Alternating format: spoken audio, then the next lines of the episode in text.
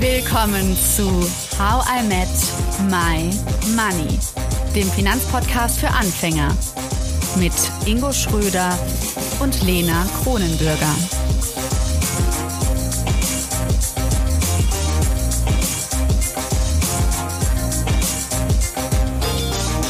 In diesem zweiten Teil unserer ersten ETF-Folge sprechen Inge und ich über Schwankungen und Risiken, nachhaltige ETFs und über die Frage, was passieren würde, wenn wir uns entscheiden würden, gar nicht zu investieren. Viel Spaß. Okay, und wenn wir jetzt dabei bleiben, bei diesen 1600 Unternehmen, mhm. ähm, hat man dann in einem ETF auch wirklich 1600 Türklinken, wenn man das wieder so bildlich sehen will, oder hat man noch weniger? Das ist, frage ich mich, ist es wirklich die gleiche Größe wie eine Aktie oder ist es weniger?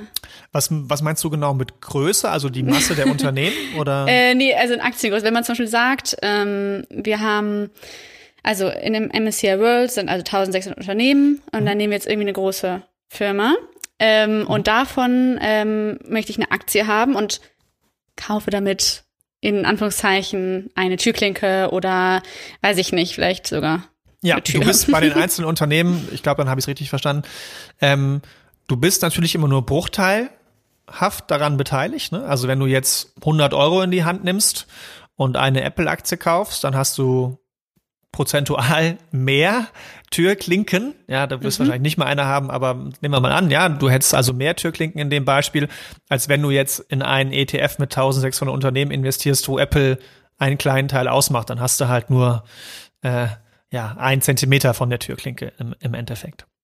Okay, genau, das wollte ich wissen. Mhm. Das äh, hat ja wieder Vor- und Nachteile. Also je nachdem, in was ich glaube, das haben wir auch drüber gesprochen, auch äh, damals mit Michael. Ähm, Aktie macht natürlich Sinn, wenn man an ein Unternehmen glaubt. Und dann genau und das und da und da sind wir jetzt am Punkt ne ähm, Glauben äh, das sagt man immer so schon an der Börse tut man in der Kirche ja hm. ähm, und Wissen und darauf basieren halt auch viele ETFs, ist halt besser. Und da können wir mal so ein bisschen auf den Ursprung eigentlich zurückkommen. Und ähm, die Ursprungstheorie äh, kam von Louis ähm, Bachelier. Ich weiß nicht genau, wie man den ausspricht. Also der hat um 1900 angefangen, sich mit diesem Thema zu beschäftigen. Also schon um 1900 ist die Idee von ETFs entstanden. Ich dachte, es wäre oh. relativ neu, muss ich sagen. Ja, also die mhm. ersten ETFs ähm, gibt's so ungefähr seit 1970 tatsächlich. Okay. Ähm, damals von ähm, State Street Global Advisors auf den Markt gebracht. Ähm, heute heißen die SPDR, die by the way auch mittlerweile oder immer noch den größten ETF haben mit 200 Milliarden mhm. drin. Ne? Und ähm, aber aufgegriffen und verfeinert wurde das ähm, in den 50er Jahren von ähm, Harry Markowitz der, der vielleicht mal BWL studiert hat oder VWL, dem wird er was sagen, weil er nämlich auch einen Nobelpreis bekommen hat. Für Müsste ich als BWL-Monster wissen, ne? Aber Bam. weiß ich nicht. Bam, das kommt doch. Aber du kannst ja deine BWL-Freunde fragen, ob du es wusstest. ich mach das Quiz, ja. nee, und der hat ähm, einen Nobelpreis für die moderne Portfoliotheorie bekommen. Das ist ein anderes Thema. Aber ähm, im Endeffekt soll der Vorteil, und deswegen komme ich da jetzt drauf und äh, erzähle die Historie kurz, ähm, soll der Vorteil von ETFs sein oder von der breiten Streuung, äh, als Stichwort Diversifikation, dass du eine gleiche Rendite machst bei weniger Risiko. Mhm. Ja, das bedeutet, dass du durch dieses breite Streuen, und das ist auch ein großer Vorteil dann bei ETFs, dass du ähm, die Rendite am breiten Markt mitnimmst. Also aber durch Gewinn? das genau. Ähm, bei weniger Risiko. Und ich meine, wer hat das nicht gerne? Also stell dir vor, du bist im Casino und du äh, spielst Roulette und mhm. du kannst sagen, ähm, ich, ich, ich habe eben nicht mehr nur Rot und Schwarz und, und, und, und, und äh, Grün, sondern stell dir vor, du kannst Grün schon mal eliminieren. Ja, ja, dann hättest du schon mal eine höhere Wahrscheinlichkeit. Bei aber, und das ist quasi der Trick an der ganzen Sache, das geht, das geht natürlich im Casino nicht, bei aber höheren Gewinnchancen gleichzeitig. Ne? Und also du kannst. Das klingt zu perfekt wieder, um wahr zu sein. Ja, aber das ist tatsächlich so die Macht, die eben diese breite Streuung hat, dass du bei gleichbleibender Rendite geringeres Risiko hast. Und das mhm, ist, weil man eben so viele investiert, weil man, wenn man in den MSCI World als, also ein ETF des MSCI Worlds kaufen würde, weil ich dann in 1600 Unternehmen gleichzeitig investieren würde. Genau. Genau, weil du im Endeffekt ja die breite Weltwirtschaft abbildest. Ne? Also mhm. wenn äh, wir wir haben Bevölkerungswachstum, ähm, wir haben technologischen Fortschritt, das sorgt für für für für, für, für Wachstum bei Unternehmen und ähm, das ist quasi eine pauschale Rendite, die es am Markt gibt. Man spricht da auch von Marktrendite, die so zwischen sieben sieben bis neun Prozent liegt historisch. Die die liegt da auf der Straße. Was heißt pro Jahr oder? Pro Jahr. Mhm. Sieben bis neun Prozent pro Jahr. Ne, natürlich mit Schwankungen. Da müssen wir mhm. auch nochmal drauf kommen. Das ist so das Thema Risiko. Mhm. Aber ähm, an sich liegt die da. Jeder mhm. kann sie sich abholen. Und ich kann es halt, aber es, aber es gibt gewisse Risiken. So. Und ähm, wenn ich jetzt halt nur drei Unternehmen habe, dann kann ich Glück haben, dass sie die Rendite auch machen. Die können mehr machen, die können auch weniger machen. Ähm, aber je mehr ich halt habe, je mehr Unternehmen ich habe, desto mehr komme ich an diesen Mittelwert von sieben bis neun Prozent. Ja, also 10.000 Unternehmen jetzt nicht, irgendwann ist auch Schluss, ja. Mhm. Aber wenn ich quasi einen Querschnitt aller Unternehmen weltweit habe, dann kann ich diese Rendite ganz gut abbilden, habe aber gleichzeitig weniger Risiko.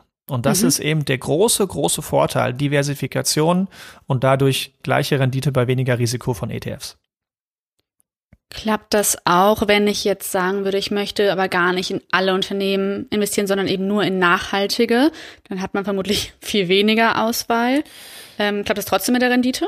Ja, also es kommt immer drauf an. Ähm, man sollte nicht filtern nach Branchen oder nicht nach speziellen Ländern oder Regionen. Ne? Also was ich häufig höre ist, ja, Amerika mit Trump, das will ich nicht wählen oder äh, nicht kaufen oder äh, UK mit Brexit, das ist mir zu unsicher. Ja, aber wer weiß das schon, wie es sich in Zukunft entwickelt? Ich meine, Amerika ist das beste Beispiel. Ähm, die Börse hat eine super Rendite gemacht in der Trump-Zeit.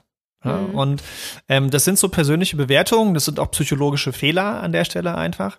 Und ähm, um auf das Thema Nachhaltigkeit zu kommen, ist es tatsächlich so, dass man dort nicht nach speziellen Branchen, äh, Rohstoffen, Ländern oder Regionen filtern sollte, sondern eher schauen sollte, ähm, und da gibt's halt spezielle ETFs wieder, die Indexe, Indizes abbilden, ja, die halt sagen, okay, wir filtern nach ähm, ESG-Kriterien, also Umwelt, Soziales, Unternehmensführung. Wir filtern nach Geschäftsfeldern, also wir wollen keine Unternehmen haben, die viel Umsatz mit äh, Pornografie, Alkohol, Tabak oder genetisch veränderten Organismen machen, zum Beispiel. Ne? Mhm. Ähm, und und und. Also da kann man schon filtern und wenn man das halt eben nicht regional unterteilt, und darauf will ich eigentlich hinaus, ähm, dann kann man eine ähnliche Rendite machen, aktuell sogar leicht besser als mit dem normalen MSCI World.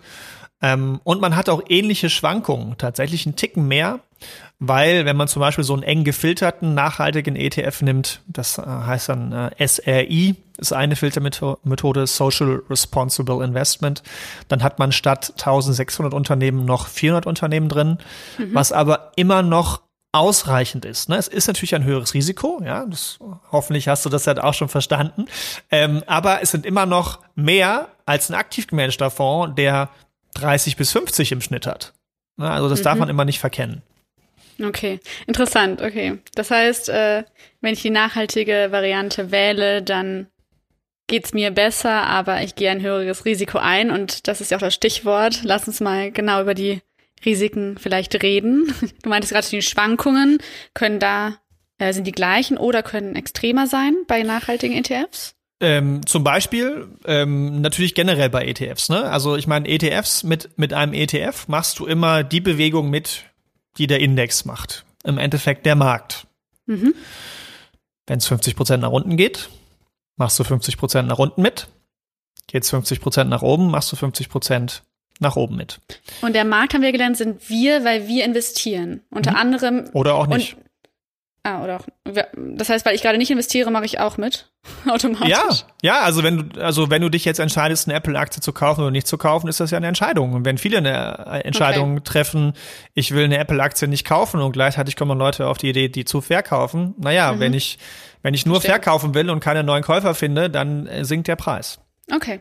Mhm. Finde ja, ich eine also, gute Erkenntnis, muss ich sagen. Simpel, aber sehr gut. Das heißt ja auch, ist ja auch eine Motivation, oder wäre für mich jetzt eine Motivation zu sagen, ja, ich möchte Teil des Systems sein, sein denn wenn ich nichts mache, mache ich eigentlich auch mit. Ja, das stimmt. Tatsächlich. Also wird mir gerade auch so bewusst, um ehrlich zu sein. Aber ja, es ist tatsächlich ja. so. Auch wenn ich keine Entscheidung treffe, bin ich schon automatisch Teil des Systems. Mhm. Okay, Kommen wir also jetzt zu den Schwankungen. Ja, genau. Also grundsätzlich ähm, die Risiken bei nachhaltigen ETFs vor allem ähm, sind halt, dass man äh, geringer diversifiziert. Ja, mhm. das ähm, ist auf jeden Fall so.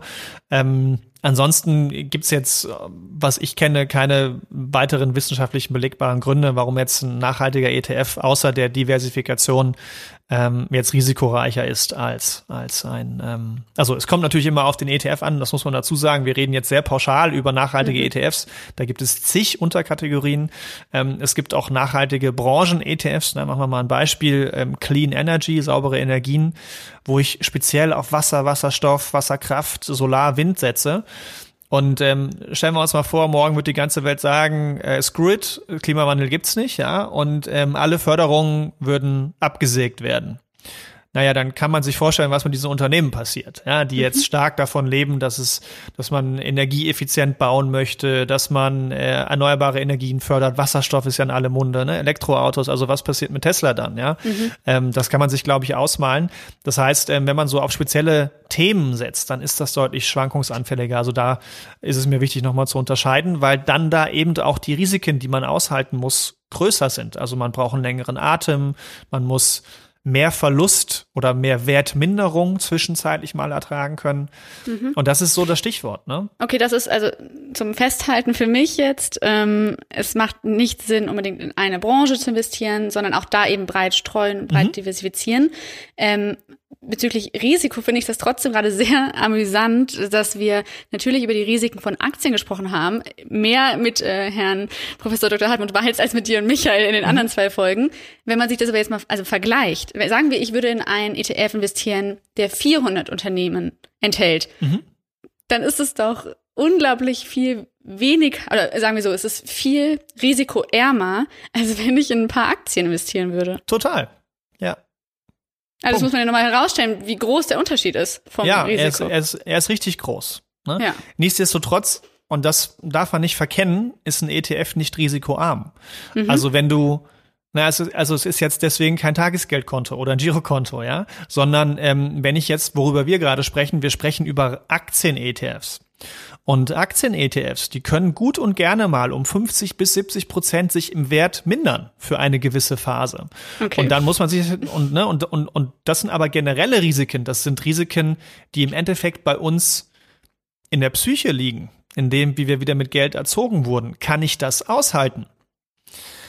Ja, also was mache ich daraus aus also dem Geld? Verkaufe ich sofort oder lasse ich es trotzdem liegen? Genau, halte ich das durch. Ne? Also wenn ich 50.000 Euro angelegt habe, und dann äh, 50 Prozent weniger habe, sind das dann für mich 50 Prozent? Sind das 25.000 Euro? Und ich denke mir, Alter, 25.000 Euro, so viel habe ich in meinem Studium in zwei Jahren nicht äh, gehabt. Oder das ist du bist für mich ja witzig. ein Kleinwagen, ne? Oder mein, mein Vater hat schon mal so viel Geld verloren. Ja. Das äh, sind ja alles Dinge, die, die, die dann ähm, ja in einem vorgehen können. Und was ich auch immer feststelle, ähm, von, von manchen, ich habe ja auch viel mit äh, Moneypennies zu tun, von äh, Natascha von Madame Moneypenny. Und ähm, was man immer liest, ist, du kannst mit so einem ETF, wie im, wie im MSCI World ETF, über, ich glaube, der längste Zeitraum, das hatte Herr Walz, glaube ich, auch erwähnt, ähm, sind 13 Jahre. Das heißt, wenn du so ein MSCI World ETF hast und 50 bis 55 Prozent Wertminderung zwischendurch hattest, wenn du es 13 Jahre durchhältst, gab es keinen Zeitraum, wo du im Minus gelandet bist. Du bist im Worst Case plus minus null rausgekommen. Mhm. Ist ja eigentlich erstmal ganz schön, wo man weiß, okay, wenn ich so lange durchhalte, naja, dann kann ich schon mal keinen Verlust machen. Das ist so. Safe. Da kann man einen Haken dran machen. War bisher in den letzten 200 Jahren Kapitalmarkthistorie so. Aber ich baue es mal um. Wenn ich in den Brunnen falle und ich weiß, ich komme wieder raus, spätestens nach 13 Jahren, ist ja die Frage, wie viel Licht brauche ich unten, damit ich nicht verrückt werde? Sprich, ja, wie tief kann ich denn fallen und wie lange kann ich da unten bleiben, bis ich sage, ne, wir nehmen mal an, es gibt einen Notfallknopf, ja, ich kann mich wieder rausholen lassen, ähm, aber dann ist alles oder ist ein Großteil weg. Mhm. Ähm, und das ist ja genau die Frage, wie lange kann ich mich da unten im Dunkeln aufhalten oder wie viel Licht muss ich noch sehen am Ende des Tunnels? Also auf die ETFs bezogen. Auf die ETFs ähm, bezogen, ja. Kann ich minus 50 Prozent aushalten oder halt nur minus 25 Prozent? Ja, aber beziehungsweise auch was, was du gesagt hast mit dem Licht. Also wenn äh, ich einen ETF jetzt habe und ich sehe die ganze Zeit, okay, da kommt gar keine Rendite raus, habe ich wirklich Lust, den zehn Jahre zu halten oder 13? Genau, genau. Und kann ich das auch? Kenne ich das auch? Bin ich so? Ja, das sind ganz andere Fragen. Und das ist das hauptsächliche Risiko. Das Risiko liegt nicht bei den ETFs. Das Risiko liegt an dir und mir, am Mensch. An ja, okay, aber ich will doch nicht in ETF investieren, ohne Gewinn zu haben, oder? Also ja, das, oder ich mache es ja nicht richtig, nur als aber, äh, Sparbüchse. Aber, aber Gewinn gibt's nur mit Risiko. Mit Risiko bedeutet aber auch eben so solchen Schwankungen, dass ich kein Plus sehe. Genau, dass du für eine gewisse Zeit kein Plus siehst. Okay. Das heißt, man muss Vertrauen haben, dass es irgendwann hochgeht und wenn es erst nach 25 Jahren ist. Ja, 25 Jahre gibt's nicht. Ne? Oh, also es gibt okay. 13 Jahre. 13 okay. Jahre. Mhm. Ähm, wenn man in Aktien-ETFs wie so ein MSCI World investiert, das ist bei ETFs mit einer der risikoreichsten Varianten. Immer noch deutlich risikoärmer als eine Einzelaktie aber eine risikoreiche Variante. Und Kannst du es mal ganz kurz mit den 25 Jahren äh, erklären, warum das nicht geht? Also mhm. nach 13 Jahren passiert was? Nach 13 Jahren, also das ist das das ist Historie, ja, also du diesen diesen MSCI World. Mhm. Ähm, die ETFs gibt's noch nicht so lange, aber den Index, ja, wie den DAX. Mhm. DAX ETFs gibt's auch noch nicht so lange, aber den Index, den DAX, den gibt's ja schon seit 1900, weiß ich nicht, 72 oder so. Ja, und den MSCI World ähnlich. Das heißt, ich kann für so, ich, ich kann auf einen sehr langen Zeitraum schauen und mir anschauen, äh, was wäre denn mein Worst Case gewesen. In Amerika, mhm. bei so einem S&P 500, das sind die größten 500 amerikanischen Unternehmen, kann ich das teilweise bis 1900 zurückverfolgen. Und dort sehe ich halt, dass ich über 10 bis 12 Jahre, egal welchen Zeitraum ich nehme, ob ich 1960 bis 1959, äh, bis, bis 69, ob ich von 75 bis 84, von 90 bis 99, ne, also immer so 10 Jahreszeiträume, ähm, sehe ich, dass ich im Worst Case, in dem Beispiel vorhin vom MSCI World, maximal 13 Jahre gebraucht hätte, um wieder auf plus minus null zu kommen. Das heißt, mit der Einstellung muss ich reingehen, dass ich im Zweifel mal eine Durststrecke habe von 13 Jahren. Dafür werde ich aber belohnt. Mhm. Wenn ich das also länger durchhalte, ja, wir nehmen mal an, wir würden noch sieben Jahre dazu rechnen, wir sind overall bei 20, dann würde meine durchschnittliche Rendite, je nach Zeitraum, das schwankt natürlich auch, aber trotzdem irgendwo bei 6, 7 Prozent oder 8, 9 liegen, je nachdem. Mhm. Aber das meinte ich ja mit den 25, dass man es länger liegen genau, lässt. Genau, dann, also dann wirst du belohnt. Also auf, auf, auf, auf 25 Jahre, wenn du jetzt anlegst, und dir einen ETF kaufst auf die nächsten 25 Jahre, wirst du immer mit Plus rausgehen. Ich meine, es wären so vier bis fünf Prozent Minimum, äh, im Minimum pro Jahr. Mhm. Und das okay, ist besser also, als jedes Tagesgeld und besser als viele andere Anlagen. Mhm. Also wir schließen aus, dass ich jetzt einen ETF äh, anfange, damit ich nächstes Jahr ganz coole Weihnachtsgeschenke kaufen kann. Ja, das ist dafür nicht die richtige Anlage. Okay. Das ist vollkommen richtig. Ne? Und um nochmal darauf einzugehen, vielleicht, das ist so, was ich häufig beobachte, da können wir nochmal, also wir haben es ja mal ähm, äh, bei den Anlageinstrumenten, die es so gibt, ne, ETFs, äh, was viele nicht verstehen, es gibt auch verschiedene Arten von ETFs. Ähm, es gibt Aktien-ETFs, das haben wir gerade besprochen, das kennen viele, MSCI World oder zum Beispiel auch für dich Schwellenländer, Emerging Markets. Ähm, es gibt aber auch Anleihen-ETFs, äh, die je nachdem, wie man sie aufbaut oder welche ETFs man kauft, risikoärmer sind. Mhm. Ähm, es gibt auch äh, in Anführungszeichen Immobilien-ETFs, sogenannte REITs. Also das sind eigentlich Aktien-ETFs, die aber nur äh, Immobilienunternehmen kaufen, die schwankungsärmer sind. Ja, mhm. Oder es gibt ähm, Gold-ETFs. Das sind keine wirklichen ETFs. Das nennt sich dann nicht Exchange Traded Funds. Ne? Das heißt ja ETF, Exchange Traded Fund, sondern es sind Exchange Traded Commodities ne, Rohstoffe, in dem Fall Gold zum Beispiel, ähm, Bitcoins gibt es auch neuerdings, auch okay. ein ETC. Ähm, also das sind auch alles Formen von börsengehandelten äh, Indexfonds äh, im Endeffekt die es dort auf der Welt gibt. Und es ist, es, es sind nicht nur Aktienfonds. Und wenn man jetzt sagt, ich möchte gar nicht so viel Verluste aushalten, ich möchte, ich, ich, ich will jetzt Eigenkapital sparen für meine Immobilie. Oder ich will eine Weltreise machen in drei, äh, in, in, in drei, vier Jahren. Dann kann ich nicht so viel Risiko gehen. Alles andere wird zocken. Na, dann kann ich nicht nur ein MSCI World nehmen. Da muss ich halt mir andere Anlageklassen raussuchen, die weniger schwanken. Wie ein Airbag beim Auto im Endeffekt, ja. Also ich kann nicht nur Vollgas geben, sondern ich muss auch mal überlegen, wenn ich in die Kurve fahre, ähm, wie bremse ich denn wieder? Und äh, wenn es dann mal crasht und ein bisschen holprig wird, dann ist es halt ganz gut, ein bisschen Federung zu haben und ein Airbag. Und dann kann ich halt nicht nur Aktien-ETFs nehmen, sondern muss auch noch andere Varianten mit dem Petto haben. Mhm. Das heißt also, es ist doch möglich, einen kürzeren Zeitraum zu wählen, den man investiert also in dem man investiert, aber dann muss man sich anders aufstellen. Genau, dann, dann, dann ist es nicht mehr ganz so einfach. Dann kann man nicht nur ein MSCI World nehmen, ja, sondern muss auch noch andere Dinge mhm. mit hinzuziehen.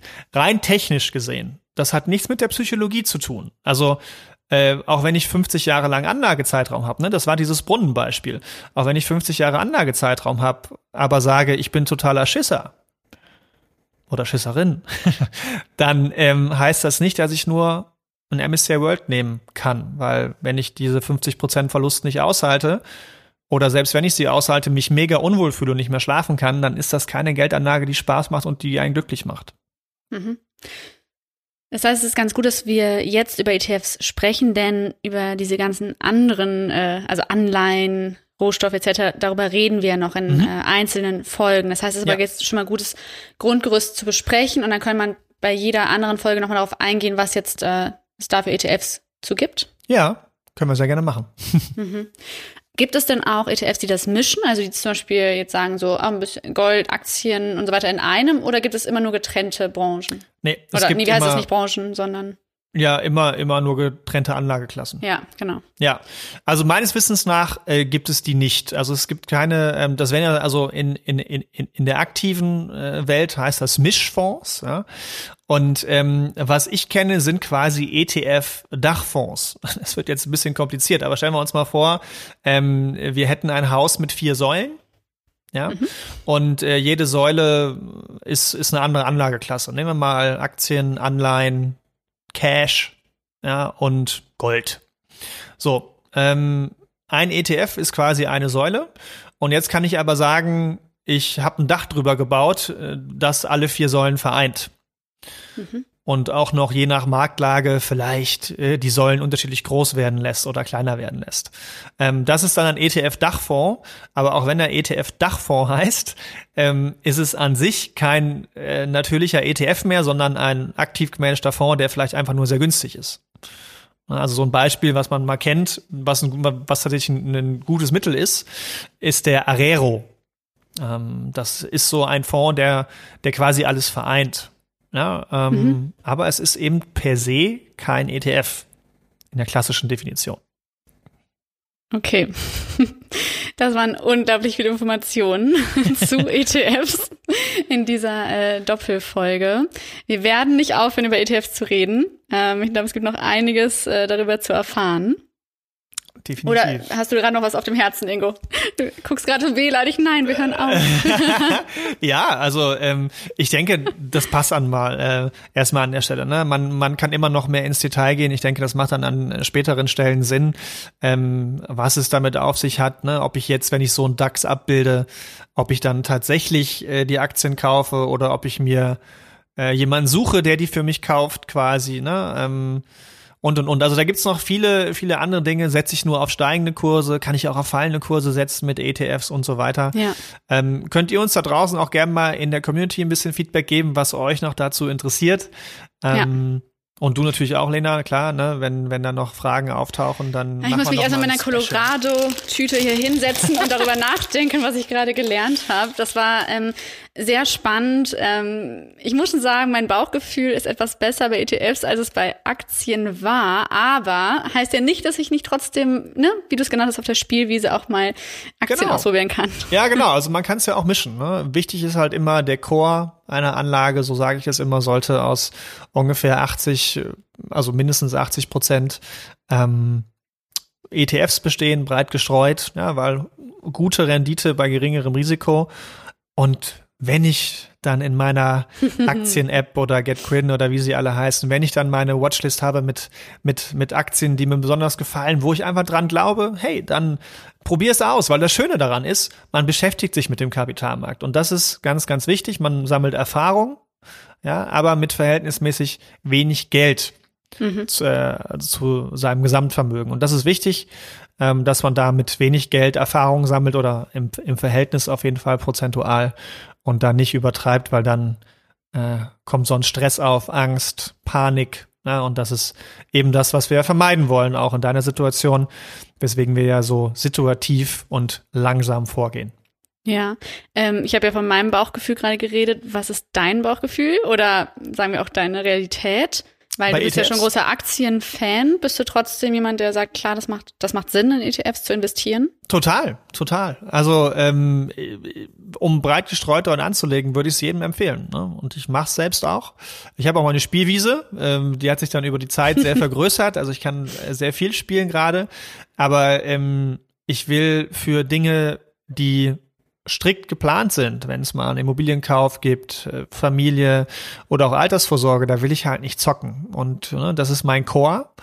Und mein Core ist ein bisschen geringer wahrscheinlich als das, was ich gerade gesagt habe. Aber dafür bin ich halt auch Profi und denke. Ne, das ist auch nur eigenes Denken. Ich glaube nicht, dass ich Krösus bin oder ne, Krösus ist der falsche, aber dass ich allwissend bin äh, in dem Bereich. Das haben wir ähm, so oft immer diese ja. ja. Das ist wie Sprichwörter vertauschen. ähm, aber dass ich da allwissend bin, das ist so ne, Hobby auch von mir und deswegen habe ich meinen Core ein bisschen geringer gestaltet. Aber, und das ist nochmal wichtig zusammenfassend, auch ich investiere in ETFs und ähm, es ist doch schön zu sehen, dass wenn ich in ETFs investiere, ähm, sieben bis acht Prozent, wenn ich so einen Aktien-ETF mache, äh, bekomme pro Jahr. Und wenn ich sieben bis acht Prozent bekomme pro Jahr, dann verdoppel ich äh, ungefähr alle acht Jahre, acht bis neun Jahre mein Kapital. Das, das klingt schön. ich kann es nicht anders sagen.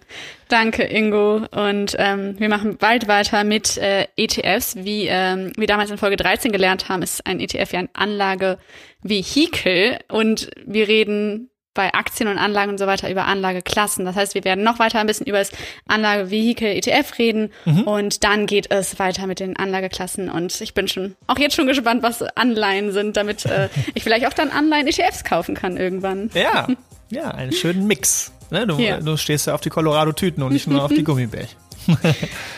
Ja.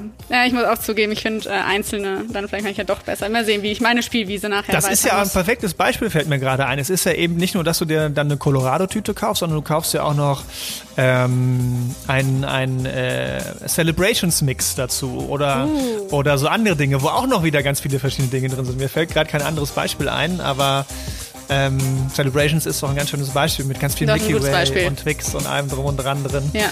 Ähm, ne? Das wäre dann, wenn du dann einen Anleihen-ETF dazu kaufst. Dann hast du einmal Celebrations und einmal Colorado und äh, ja, was jetzt da sicherer ist, das, da fällt mir noch nichts zu ein, aber hey, ähm, für die Dazu Hüfte kommen wir noch. genau. Ja, dann danke fürs Zuhören, ihr alle da draußen und folgt uns gerne auf Instagram, Facebook, Twitter und LinkedIn. Und wir hören uns alle wieder am Money Monday. Tschüss, tschüss Bis Ingo. Dann. Tschüss Lena.